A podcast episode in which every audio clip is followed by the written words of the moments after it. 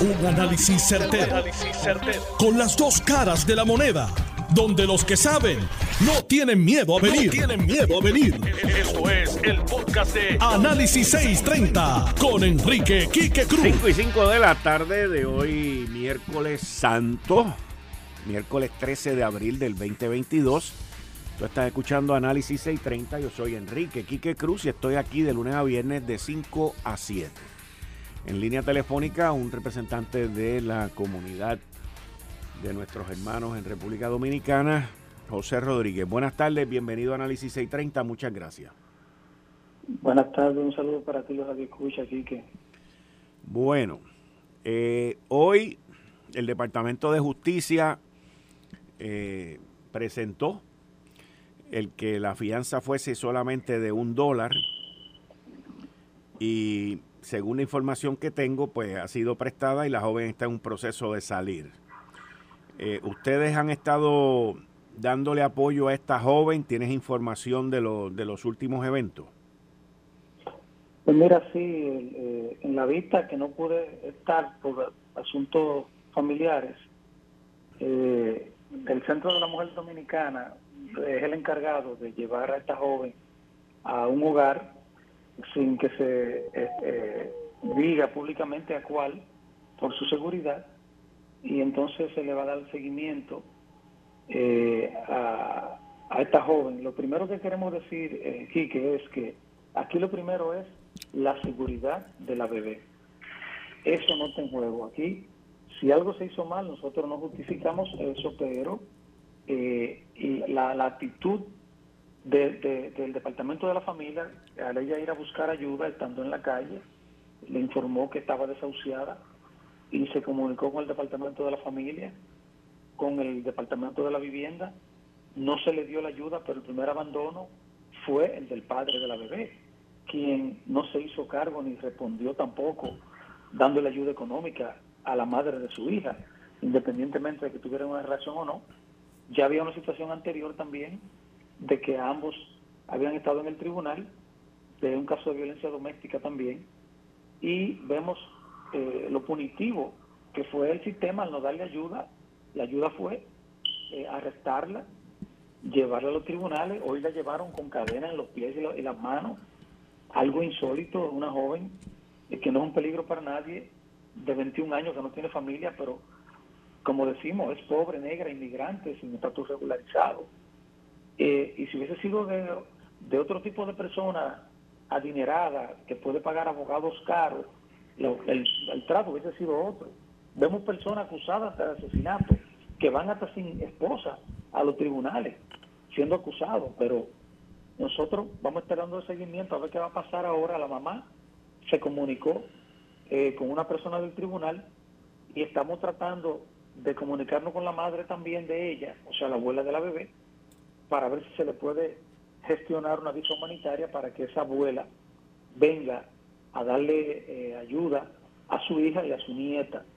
Eh, vamos, vamos a darle seguimiento al caso para ver cómo va a, ser, llevado y nos enteramos en un medio que tuvimos hace poco de que se le informó no solamente al Departamento de la Familia y la Vivienda, sino también al consulado, lo cual deja mucho que desear y que molesta saber esa información donde no vimos eh, eh, la presencia del consulado dominicano en este caso. Oye, de verdad que tú lo que has hecho ha sido una, un descriptivo de todas las fallas de todos los que debieron haber estado envueltos en dando apoyo aquí. Eh, y te lo digo porque el consulado es una cuestión básica.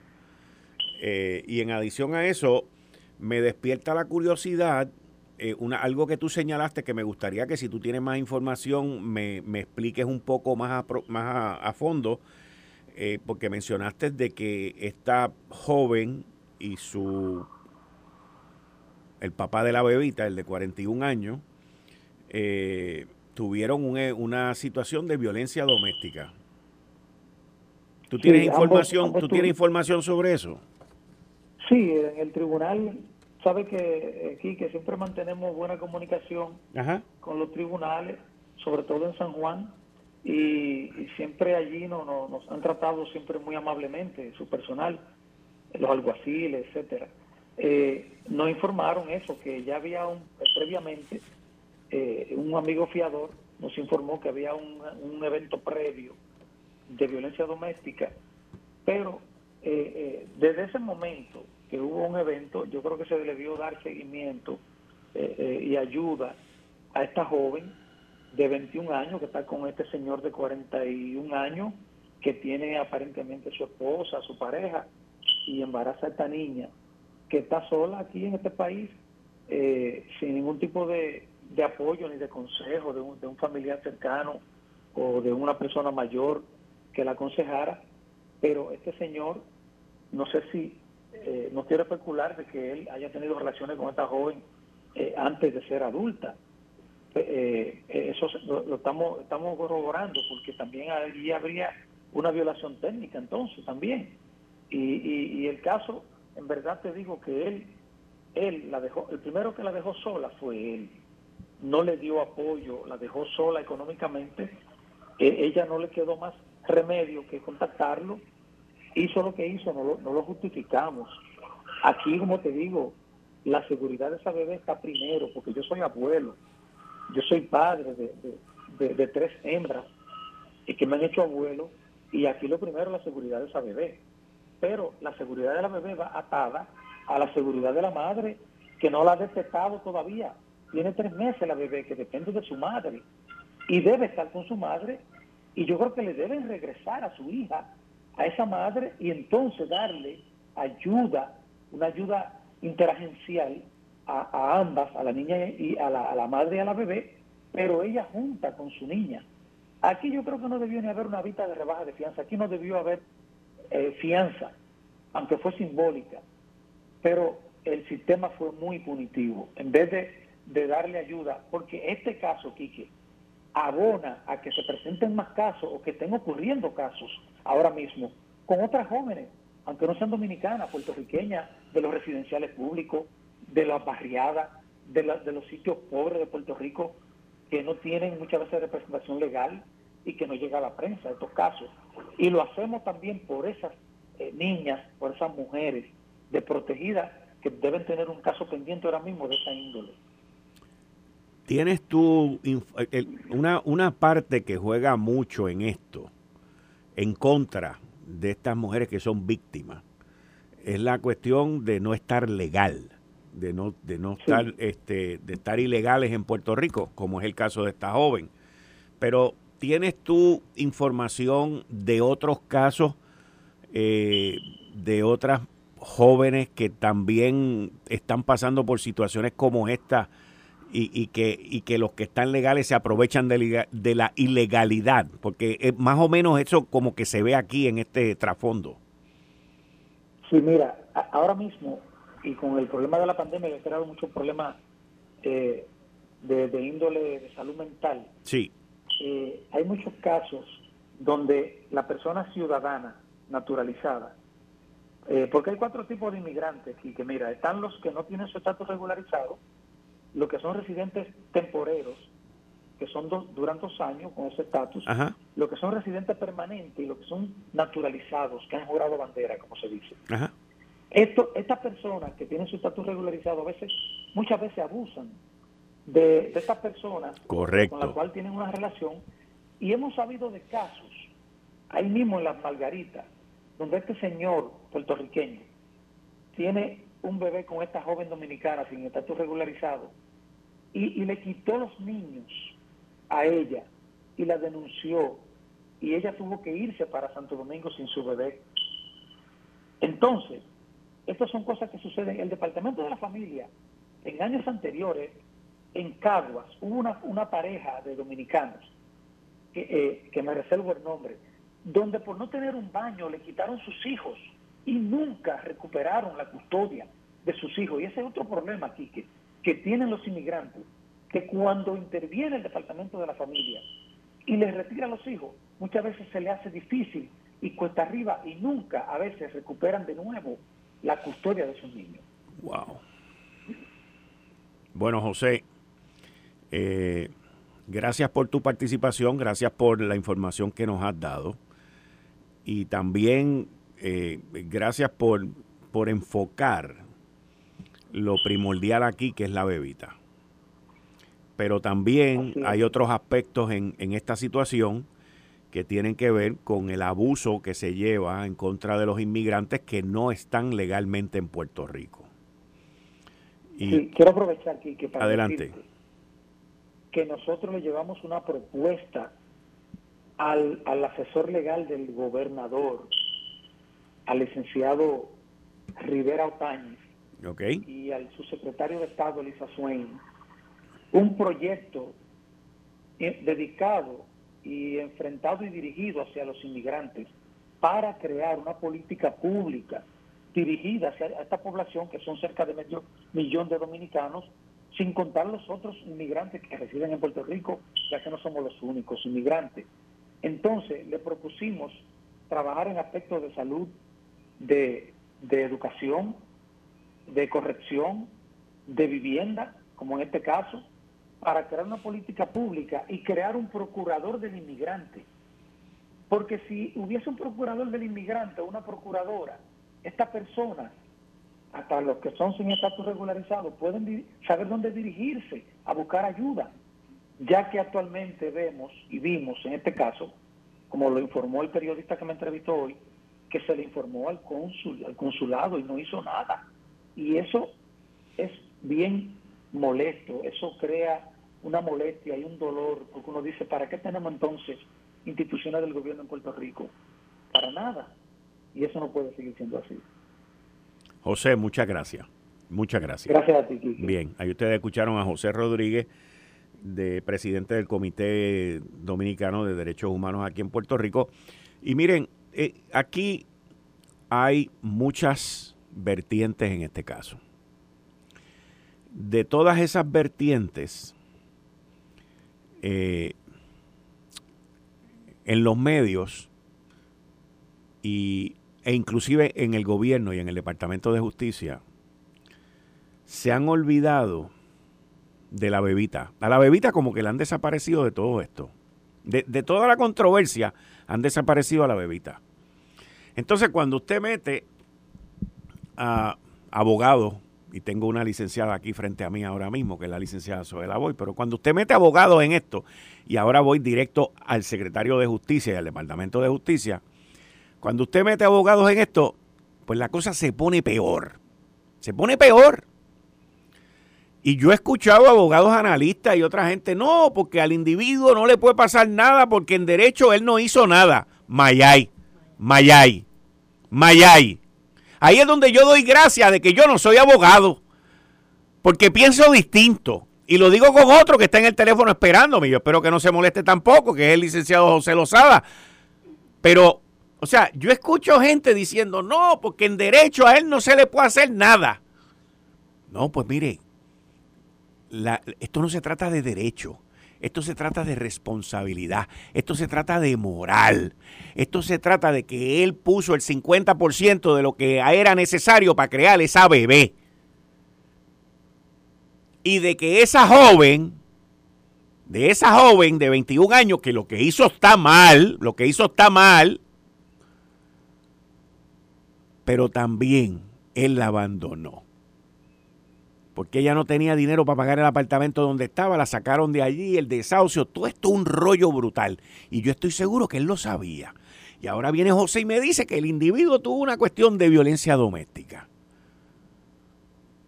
O sea, ¿hasta dónde llega la irresponsabilidad? ¿Hasta dónde llega? Entonces, el Estado de Derecho pues no permite que al tipo se le haga nada. No, pues está bien, pero me lo dice ahorita. O si quiere me lo dice ya mismo, pero tengo a aquí en línea. No, no. ¿Entiendes? Pero, o sea, y aquí, entonces, salen las feministas. ¿eh? Y todo el mundo se voltea a lo que digan las feministas. Y formaron un reguero por allá, gritaron cuantas cosas y el Departamento de Justicia se metió la lengua en el estuche, salió corriendo y vamos, ponle un peso y yo lo pago. Y así vamos a resolver los problemas de esta isla. Así vamos a resolver los problemas de esta isla. Lo único que falta es que saque un comunicado que el departamento, que el secretario de justicia fue el que puso el peso. Es lo único que falta. Es lo único que falta. O sea, hemos ido de la crítica del machismo, que es un extremo en la sociedad, al feminismo, que es el otro extremo. Cuando se sale del curso de la, de, de la racionalidad y de las cosas que hay que hacer aquí. Si nosotros queremos vivir en una sociedad de ley y orden, tenemos que aplicársela a todos y para todos. La joven, bajo las circunstancias que sean, cometió una falta, cometió un delito y cometió una serie de errores. Que se le debe dar oportunidad, esos son otros 20 pesos. Que el padre ha sido un irresponsable y merece todo el castigo y el peso de la ley que no existe y que no le quieren aplicar, esos son otros 20 pesos. Pero ¿y la bebé? ¿Y esa pobre nena de tres años que dejaron abandonada allí? Digo, de tres meses. Yo no sé por qué, ya le he hecho el error un par de veces, pero es de tres meses. Que la dejaron allí frente a la casa de su abuela paterna. ¿Ok? Y que no le abrieron la puerta a la bebé. ¿De quién estamos hablando? En línea telefónica tengo al licenciado José Lozada, que espero que todavía quiera participar y no se haya sentido molesto ni ofendido por las palabras mías. Pero yo sé que, pero yo sé que él me entiende, porque él me conoce desde hace más de 20, 30 años. Hace mucho tiempo, Quique, que nos conocemos. Muchas buenas tardes a ti, buenas tardes a Zoe, buenas tardes a todos los amigos que escuchan. Quique, eh, no sabemos, no tenemos toda la información en este caso, estamos tocando de oído. No sabemos si este señor reconoció a esa niña, si lleva su apellido, porque la haya reconocido, porque si no lo ha hecho, mamá tiene derecho a llevarlo en una acción de filiación al tribunal. Tiene la acción de filiación por la vía civil y tiene la opción por la vía penal. Puede ir a un tribunal de justicia por una vía civil en un caso de demanda de filiación y puede radicar en la fiscalía un caso para obligar a este papá a reconocer y a fijarle alimentos, en lo que posteriormente se fijan alimentos en un tribunal de familia. Si se prueba que este señor es papá mediante la prueba de ADN y sale que es 99.9 papá, el juez le va a fijar una pensión provisional, va a ordenar que se inscriba su nombre y va a establecer las medidas provisionales que el, tribunal entienda. Si se conociera que este papá ha sido negligente, irresponsable, en violación a la ley 246 de maltrato a menores, podría ser procesado. Pero eso requiere una investigación completa, no a la prisa, bien ponderada, bien meticulosa. Así que él podría ser responsable también civil y criminalmente si se hace una investigación completa y se determina que sí puede haber responsabilidad de él de algún modo. Lo primero es hay que agarrar al tipo, y digo tipo, a menos que él no sea el papá de la nena, pero lo primero que hay que hacer es hacerle una prueba de DNA, de ADN, para ver si él es el padre de la niña. Eso sería lo primero que yo ordenaría hacer en esto. Y se hace de dos formas. Cuando llega al tribunal, se le dice, aquí está la señora que dice que usted es el papá. Usted quiere voluntariamente someterse a la prueba, usted tiene que pagar 400, 800 dólares que cuesta la prueba para que se haga la prueba. Si usted no se somete voluntariamente, yo juez lo voy a ordenar. Y el juez lo ordena, lo manda al laboratorio con fecha, día y hora. Se hace la prueba, el resultado se le envía al juez. Viene sellado, el juez abre el sobre en sala. Señor, póngase de pie. El resultado, usted es 99.9, el padre este menor. Voy a ordenar el registro demográfico, inscribirlo a su nombre. Voy a fijar una pensión de 500 dólares, por decir un número. Este, y señora, yo quiero que usted me diga cuáles son las necesidades del menor, porque si tiene necesidades especiales, vamos a computar una pensión suplementaria adicional a la pensión básica. Así funcionaría inicialmente. Ahora, licenciado, te voy a, le voy a hacer una pregunta. Eh, Porque aquí yo escucho a cada rato del Departamento de Justicia, y no del que está ahora, de todos los secretarios anteriores y secretarias anteriores también. Yo no puedo hacer nada sin una querella. Si el interés en este caso primordial es la menor, es la bebita de tres años, porque el Estado, no estoy hablando del Departamento de la Familia, porque el Estado entonces no procede, porque hay quiénes van a, quiénes son los padres de la bebita. Ya sabemos que tiene una mamá. Yo quiero averiguar quién es el papá. O sea, y que no me vengan con el cuento de que tengo que tener una querella o tengo que tener no sé qué. O sea, nosotros, yo, yo personalmente, como no abogado, pues puedo hablar de la manera que, hablo y, y no me tengo que restringir. Pero yo personalmente creo que en esta isla en que vivimos, los criminales, y no estoy diciendo que ella es criminal en lo absoluto, lo que estoy diciendo es que los criminales tienen muchísimos más derechos que las víctimas y que los familiares de las víctimas y que todo el mundo. Pero eso son otro, otro, eso es otro cantar. ¿Cómo el Estado puede e, establecer un proceso por el bienestar de la bebé para averiguar quién es el papá? Empezando, empezando con este, este señor que se llama John Arias Lugo. De ordinario, quien comienza el proceso es mamá lo comienza mamá porque mamá es la que tiene propio y personal conocimiento de con qué ser humano fue que ella tuvo la concepción de ese menor. El Estado no tiene ese dato, por tanto el Estado de ordinario no lo podría comenzar.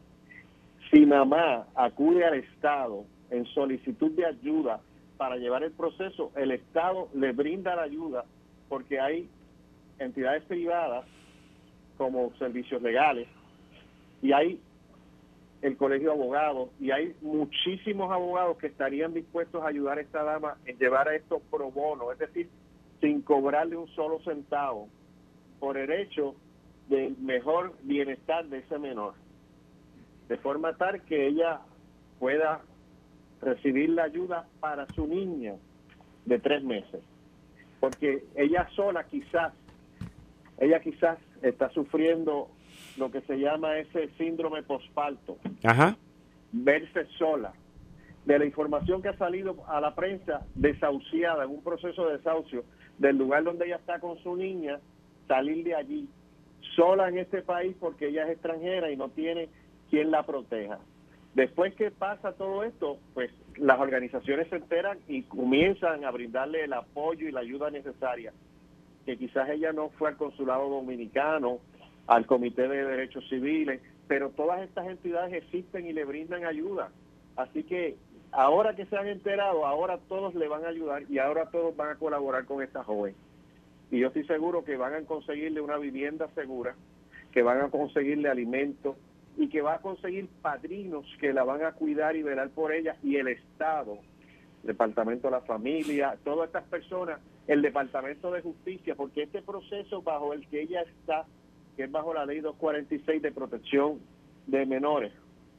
En ese proceso hay lo que se llama un desvío, que ella no iría a la cárcel, que ella recibiría ayudas, terapias, las clases necesarias. No hay un libro que le diga a un ser humano, y menos con 21 años, cómo ser papá o cómo ser mamá. Estamos claros, estamos bien claros en Pero cuanto a eso. sin ese libro hay unos profesionales de la salud que le van a ayudar a darle las herramientas, a darle las destrezas para que ella pueda ser una extraordinaria mamá para esa niña.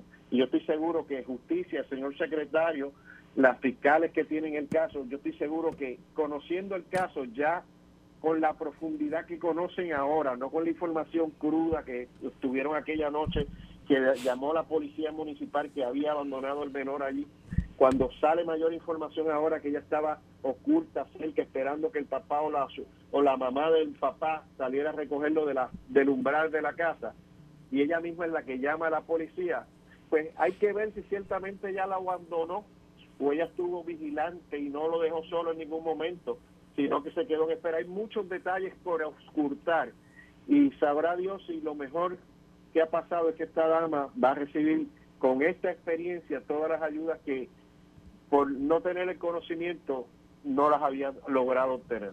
Licenciado, ¿podría mantenerse en línea? Estoy aquí con la licenciada Zoela Boy, que vamos a hablar de este caso, pero también quiero compartir con usted sobre la posposición por tercera ocasión de la sentencia de Rafa y Pina.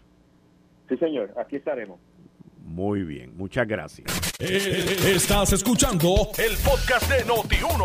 Análisis 630 con Enrique Quique Cruz. 5 y 38 de la tarde de hoy, miércoles 13 de abril del 2022. Tú estás escuchando Análisis 630. Yo soy Enrique Quique Cruz y estoy aquí de lunes a viernes de 5 a 7. Continúo con la licenciada Zoela Boy y el licenciado Lozada, José Lozada. Para los que buscan mayor calidad y rendimiento en su gasolina, sepan que la gasolina Golf ha sido reconocida por la prestigiosa certificación de calidad Top Tier. Por su nivel superior de aditivos, la gasolina Golf es clasificación Top Tier tanto la Premium Ultra Plus de 93 octanos como en la regular, lo que significa que tienen poderosos aditivos para mantener tu motor limpio y en óptimas condiciones. Pruébala y compara, pero no pagues de más. Para mayor rendimiento y calidad, vaya bien, vaya la segura con las gasolinas Top Tier de Golf, tanto la Top Tier Premium Ultra Plus de 93 octanos como la Top Tier regular.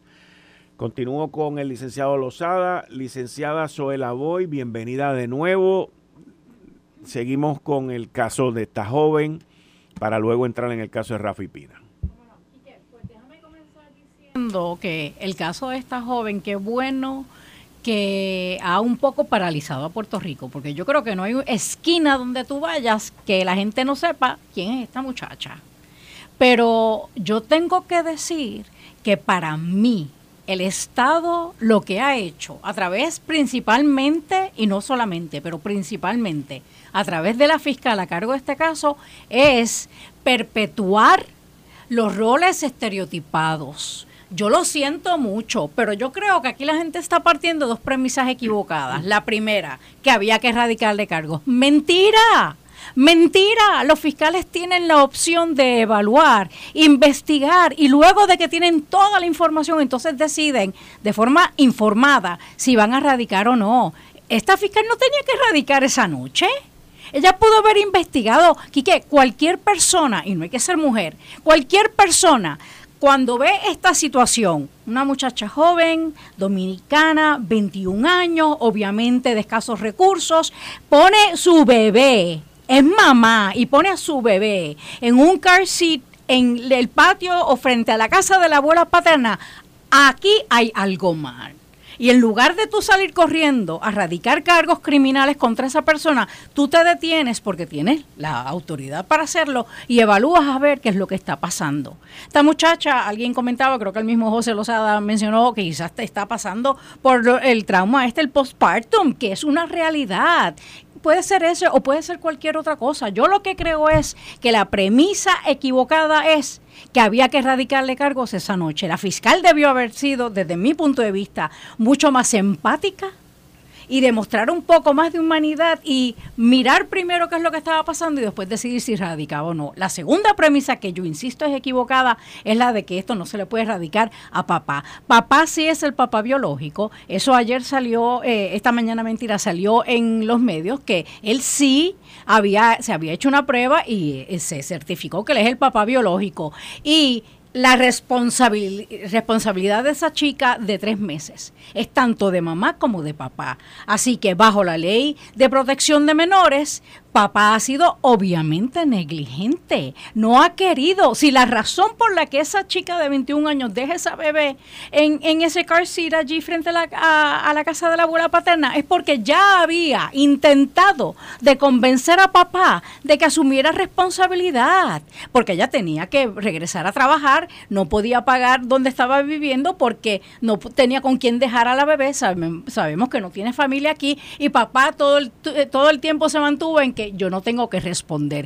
Eso es negligencia. A eso, eso sí significan cargos criminales. Así que yo tengo que decir, yo tengo una decepción con eh, la forma en que el Estado ha trabajado este caso, porque, insisto, perpetúan los roles estereotipados, porque cuando hay problemas con menores de edad, ¿quién es culpable primero? La mamá. Y no hay que pensar en más nada. Oye, mamá, tanto mamá como papá son responsables. Y yo no estoy diciendo que ella lo hizo correctamente, pero si yo fuera abogada de ella, que José estaba diciendo que hay un montón de abogados y abogadas que atenderían este caso pro bono, yo levanto la mano porque me hubiera fascinado sin un chavo prieto ayudar y, defender a esta mujer. Pero la verdad es que eh, abandono. Cuidado con eso, porque tú lo estabas describiendo y, y, la persona que dirige derechos civiles de los dominicanos que tú tenías aquí entrevistando también lo estaba describiendo. La muchacha coge, pone a la bebé frente a, a la casa de la abuela paterna. No se va, se queda cerca ve que nadie responde, ella llama a la policía y le dice que hay una menor ahí. La policía llega, ella no se escapó, ella va donde la policía y ¿qué hace? Dice, yo soy responsable de esa menor, pero la he dejado aquí porque el papá biológico no quiere eh, responder. Así que abandono, yo no estoy tan segura. Yo creo que el caso no hubiera prosperado por abandono, pero de todas formas, ¿sabes qué? A mí esto de que bajaron la, la fianza a un dólar, de que el Departamento de Justicia recomendó la fianza a un dólar, para mí no es, no es suficiente. Yo creo que lo que Fiscalía debió haber hecho era eh, retirar los cargos y volver a empezar esto de otra forma, dándole otra... Eh, que el, el aparato del gobierno le debe a la gente, particularmente a personas como ella, dominicana, sola, joven, de escasos recursos, en lugar de, de tirarle el aparato encima para aplastarla, el aparato del Estado debería ayudarla. Así que yo creo que lo que debió haber hecho la fiscal hoy era, era retirar los cargos y dejar que esa chica otras eh, entidades de gobierno trabajaran con ella para ayudarle y darle las herramientas que ella obviamente necesita para poder criar esa bebé. Licenciado Lozada. Sí, yo estoy de acuerdo que en este asunto hay que hacer un ejercicio mayor con este tipo de casos, en particular con las circunstancias particulares del mismo. Y al final del camino, lo que conforma la ley 246 es que pueda tener esas herramientas que no tiene esta joven.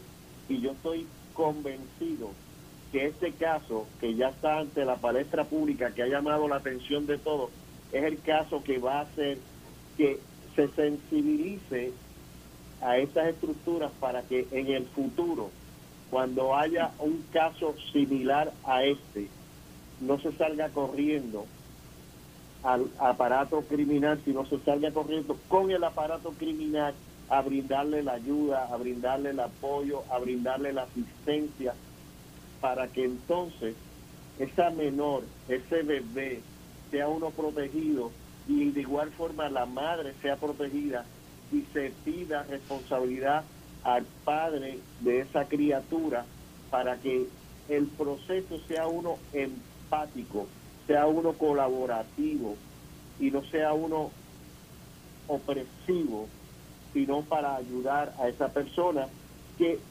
razonablemente tiene todos los problemas que conlleva y las responsabilidades que conlleva el ser madre. Quique, yo, si me permites, tengo que añadir. Ah, que, si me permites, déjame añadir, ojalá que el resultado de esto, de esta tragedia, sea que de ahora en adelante las entidades de gobierno van a ser más empáticas y van a trabajar para ser, ¿verdad?, tratar este tipo de casos de forma diferente. Ojalá esa sea la consecuencia. Pero ¿sabes qué? Eliani, que es el nombre de esta muchacha de 21 años, es un ser humano, es una mujer. Y yo me niego a pensar que tiene que un ser humano como ella sacrificarse para que nuestro aparato de gobierno aprenda a hacer las cosas como se supone que la hagan. Así que yo creo que ella no tenía que haber pasado por todo esto, insisto, mientras más tarde hacerle justicia a esta muchacha, justicia tardía no es justicia ya debieron haberla dejado no solamente salir de la institución, le debieron haber retirado los cargos y trabajar este asunto de otra forma. Y ojalá, como dice José Lozada, que de ahora en adelante, antes de erradicar cargos en un caso como este, la fiscal o el fiscal piense un poco y cumpla eh, con su deber. Pero me parece que, o sea, que no, yo lo que me niego es a decir, a aceptar, ok, pues ya ella lo pasó mal, pues de ahora en adelante vamos a hacerlo bien. Estoy de acuerdo con esa parte, pero ¿sabes qué? Me niego y por ella levanto la voz que ella no debió haber sido el, ¿cómo se dice? El scapegoat, este, el, conejillo de indio para, para que el gobierno de Puerto Rico haga mejor las cosas. I'm sorry no No, está bien. No, no hay que, no hay que, no hay que pedir disculpas. Por hay que disculparse por, por expresar el Exacto, Pero lo que quiero decir, I'm, sorry porque yo quisiera apoyar más al gobierno, pero es que la verdad es que a veces son errores que son horrores. Lo que pasa es, te, voy a decir lo que pasa y no lo y no me malinterprete, porque no lo digo en son de crítica. Y te lo digo a ti, no al Departamento de Justicia. Cuando digo a ti me refiero a ti, a la licenciada Boy. Lo que pasa es, según lo que yo he visto, y no solamente en este caso, en otros casos, y en otras regiones y en otras jurisdicciones de fiscalía del Departamento de Justicia, que esta gente se sienten que están caminando, como dicen por ahí, on an eggshell, en, en cáscaras de huevo, tratando de no romper ninguna. Pero cuando tú caminas en cáscara de huevo, tú la rompes toda. ¿Ok? ¿Por qué? Por esta cuestión de que tienen miedo de que si el grupo feminista los critique, de que si el grupo no sé qué los critique. O sea, aquí ahora hay tantos grupos. Te estoy hablando. Pues sí, es así. Sí, pero por eso, pero es que ese no es el papel que tiene pues que estar. Eso lo sé yo y lo sabes tú, pero ellos no. O sea, porque ellos están en el enfoque, ellos están en el foro, ellos están en la palestra pública. Ahora, si, si, si tú, si tú como mujer vas a ser acusada con algo, chacha, lo piensas más de mil veces antes de ponerte un fiscal varón y buscan una fiscal mujer. ¿Pero por qué? O sea, ¿cuál es el issue aquí? Eh, o sea, el, miedo ante la crítica, ante que te hagan una protesta de todos estos grupos que llevan las cosas a los extremos, porque eh, de esa no me salgo, pues es tal de que no se atreven a hacer lo correcto. Mira, mano, dale para adelante. Pues claro que hay que darle Y el que eche para adelante, que eche para adelante. Y, si me quiere criticar, que, me critique y se acabó. O sea, y se acabó. El trabajo, el trabajo de un servidor o servidora público no es agradarle a la gente, ah, es hacer lo que le toca. Ah, pues eso no está ocurriendo porque tienen miedo, tienen miedo. Y entonces llaman al gobernador y se reúnen con la secretaria de gobernación y sale el club aquel y le hace una pantalla allí, y le forman otro lío y todo el mundo se asusta y viene un periódico y, un reportero, un periodista y te hace un, editorial y ¡ay, Dios mío! ¡Ah, que se vamos para adelante y se acabó! Digo, ¿usted difiere de eso, este licenciado, lo que yo estoy diciendo? ¿Es así o no es así? Sí, es así y me recuerda que todas las decisiones y todas las actuaciones que yo tomé mientras estuve en el servicio público fueron reñidas por mi conciencia, por lo que yo era entendía que era lo correcto. Si lo tendría que hacer ahora, lo haría de igual manera, forma. Porque yo no me dejaba llevar que si era de un color o de otro, si era de un partido o de otro, si era de, de un grupo o de otro. Yo tomaba decisión fundamentada en hechos, en pruebas, en la totalidad de una circunstancia y yo me iba a mi casa a dormir tranquilo y así lo he hecho en toda mi vida. El caso de Rafa y Pina, cambiando el tema. Eh, el caso del señor Rafael Pina Nieves se volvió a suspender ahora. Por tercera vez. sentencia va a estar para el 18 de abril. 16 de mayo. Ahora. 16 de mayo, perdón. Del 18 se cambió para mayo y la fiscalía sometió un memorando al honorable juez para que se salga de las guías de sentencia y pueda poner una sentencia mayor. Y se basa la fiscalía en su escrito en que tiene que tomar el juez en consideración el historial previo de criminal del señor Rafael Pina porque él fue convicto por fraude y que allí en esa alegación de culpa él le señaló al juez en aquella ocasión que él no iba a cometer nuevos delitos, que no lo iban a ver por allí, y que ciertamente la fiscalía dice que esas fueron promesas vacías, que además de tomar en consideración la convicción por fraude anterior, tiene que tomar en consideración que cualquier convicto de un delito grave federal, de que es un felony, no puede tener armas de fuego. Y en su casa en Cagua, después de un allanamiento, le ocuparon dos armas de fuego, una Glock modificada para disparar en automático y una Smith Wesson.